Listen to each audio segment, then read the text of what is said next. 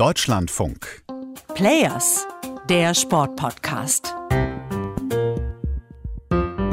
Es ist nur noch eine halbe Runde. Deutschland fährt 407. Ein Wahnsinns-Weltrekord für diese Frauen. Weltrekord in der Leichtathletik. Julima Rojas aus Venezuela. 15 Meter 67. Achtung, wir schauen auf die Zeit. Neuer Weltrekord! 45, 94. Carsten Warholm. Ja, ja, da sind in den letzten Tagen aber nicht nur eine Handvoll Rekorde geknackt worden. Der Bahnradvierer der deutschen Frauen drei Weltrekorde in den Vorläufen und im Finale. Die Venezolanerin Julima Rojas im Dreisprung. Und die Liste könnte ich jetzt noch fröhlich fortführen. Allein zehn Weltrekorde bei den Läuferinnen und Läufern.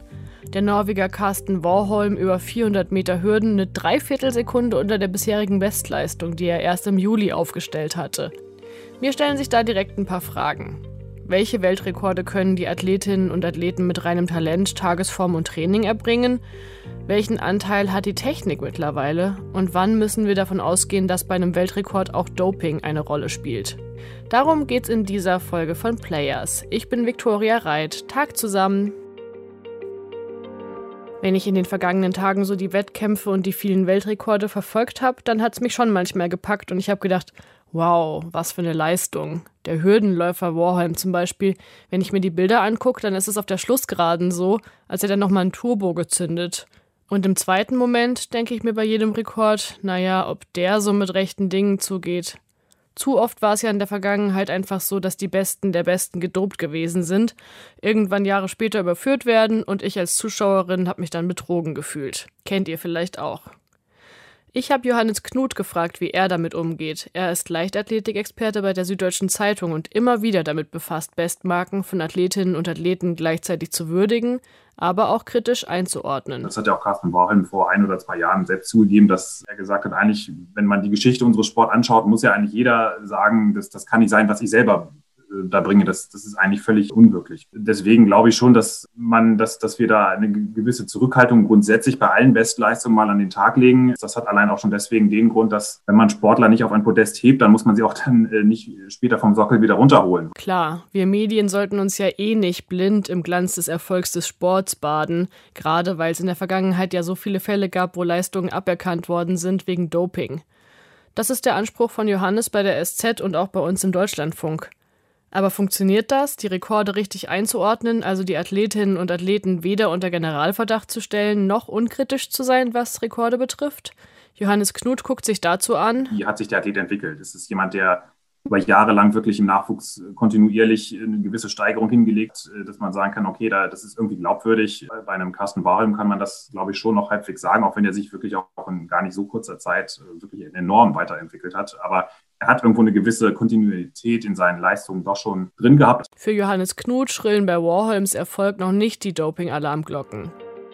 Aber bei dem 400 Meter Hürdenläufer aus Norwegen gibt es auch noch einen weiteren angeblichen Erfolgsfaktor, der auch durch die Medien ging seine Schuhe. Die Oberfläche, die Sohle und die Spikes sind aus Carbon, entwickelt von Puma und Mercedes. Auch wenn es ein bisschen schräg klingt, das ist kein Scherz, die gleichen Fasern sind auch im Formel-1-Auto von Mercedes verarbeitet. Der ehemalige Zehnkämpfer Frank Busemann hat sich mit der Technik beschäftigt und erklärt sie so. Diese Carbonplatten, die da mittlerweile eingebaut sind, die geben den Läufern immer wieder einen, einen kleinen Extradruck. Und wenn du dann 400 Meter lang auf 200 Schritte jeweils zwei Zentimeter rausholst, dann kann man schon mal bei einem neuen Weltrekord landen, meint Busemann. Er schreibt auch in einem Blogbeitrag für die Sportschau, dass man über die Materialschlacht streiten kann. Aber es geht halt weiter, immer weiter, fügt er dann noch hinzu. Carsten Warholm hat sich nach seinem Weltrekord erstmal einigermaßen fassungslos gezeigt, mit weit aufgerissenen Augen und weit aufgerissenem Mund und zerrissen hat er sich dann auch noch das Trikot. Seine neuen Schuhe findet er jedenfalls eine ganz feine Sache, hat er nachher gesagt. Aber es kommt eben auch auf die Person in den Schuhen an. Und ich habe viel harte Arbeit investiert und ich habe es dann geschafft, im richtigen Augenblick auch abzuliefern. Okay, verstanden. Warholm will jetzt nicht den ganzen Fame an seine Schuhe abgeben. Aber was vom Weltrekord ist Mensch und was ist technische Errungenschaft? Abgesehen davon, dass auch noch die Laufbahn in Tokio als wahnsinnig schnell gilt. Ich frage Johannes Knut von der SZ, wie er das sieht. Um jetzt mal die Materialdebatte in der Leichtathletik herzunehmen, da sagen ja die Ausrüster gerne mal, ja, dieser Schuh bringt bis zu 4% mehr Zuwachs, dieses Holz bringt oder diese Bahn bis zu 2%. Das ist total schwer zu greifen, weil natürlich einerseits ist es für die Hersteller auch immer eine super Werbung, aber da gibt es natürlich auch wenig bis gar keine unabhängigen Untersuchungen. Deswegen können die natürlich, setzen die sowas in die Welt und das wird schnell aufgegriffen und äh, dann, dann stehen solche Zahlen mal in der Landschaft. Die technischen Entwicklungen sind in der Welt. Sie sind erlaubt und alle können grundsätzlich auf sie zugreifen. Zu neuen Weltrekorden beflügeln sie aber nicht jeden und jede. Manche kommen mit den neuen Schuhen nicht klar, anderen macht der federnde Untergrund in Tokio Probleme. Aber jetzt noch zu meiner letzten Frage vom Anfang. Wann genau müssen wir bei neuen Weltrekorden davon ausgehen, dass die mithilfe von Doping erreicht wurden?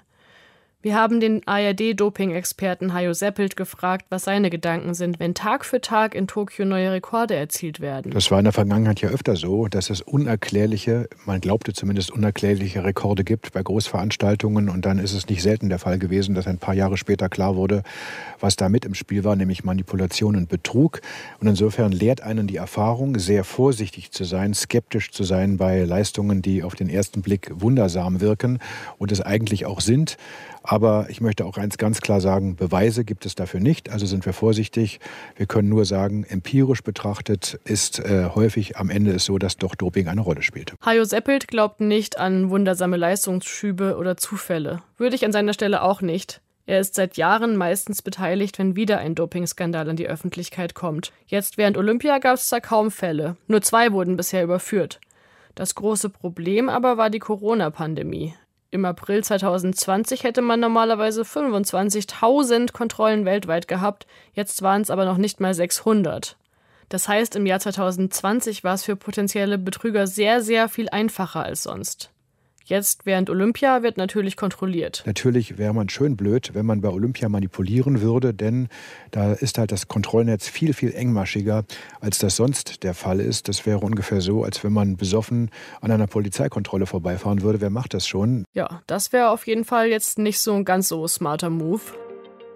Skepsis ist auf jeden Fall auch dort angebracht, wo Trainer, deren Athleten vor 25 oder 30 Jahren schon beim Dopen erwischt wurden, immer noch aktiv sind mit neuen Sportlern wie Bob Kersey. Der war schon Trainer von Florence Griffith Joyner. Sie hat 1988, also vor 33 Jahren, über 100 und 200 Meter Weltrekorde aufgestellt, die immer noch gelten und bei denen ganz stark davon ausgegangen wird, dass sie mit Hilfe von Doping zustande gekommen sind, auch wenn das ein Jahr vor der Einführung von regelmäßigen Tests war. Jedenfalls der Trainer von ihr, Bob Kersey, trainiert jetzt die 400 Meter Hürden-Olympiasiegerin und neue Weltrekordlerin von diesem Jahr, Sydney McLaughlin.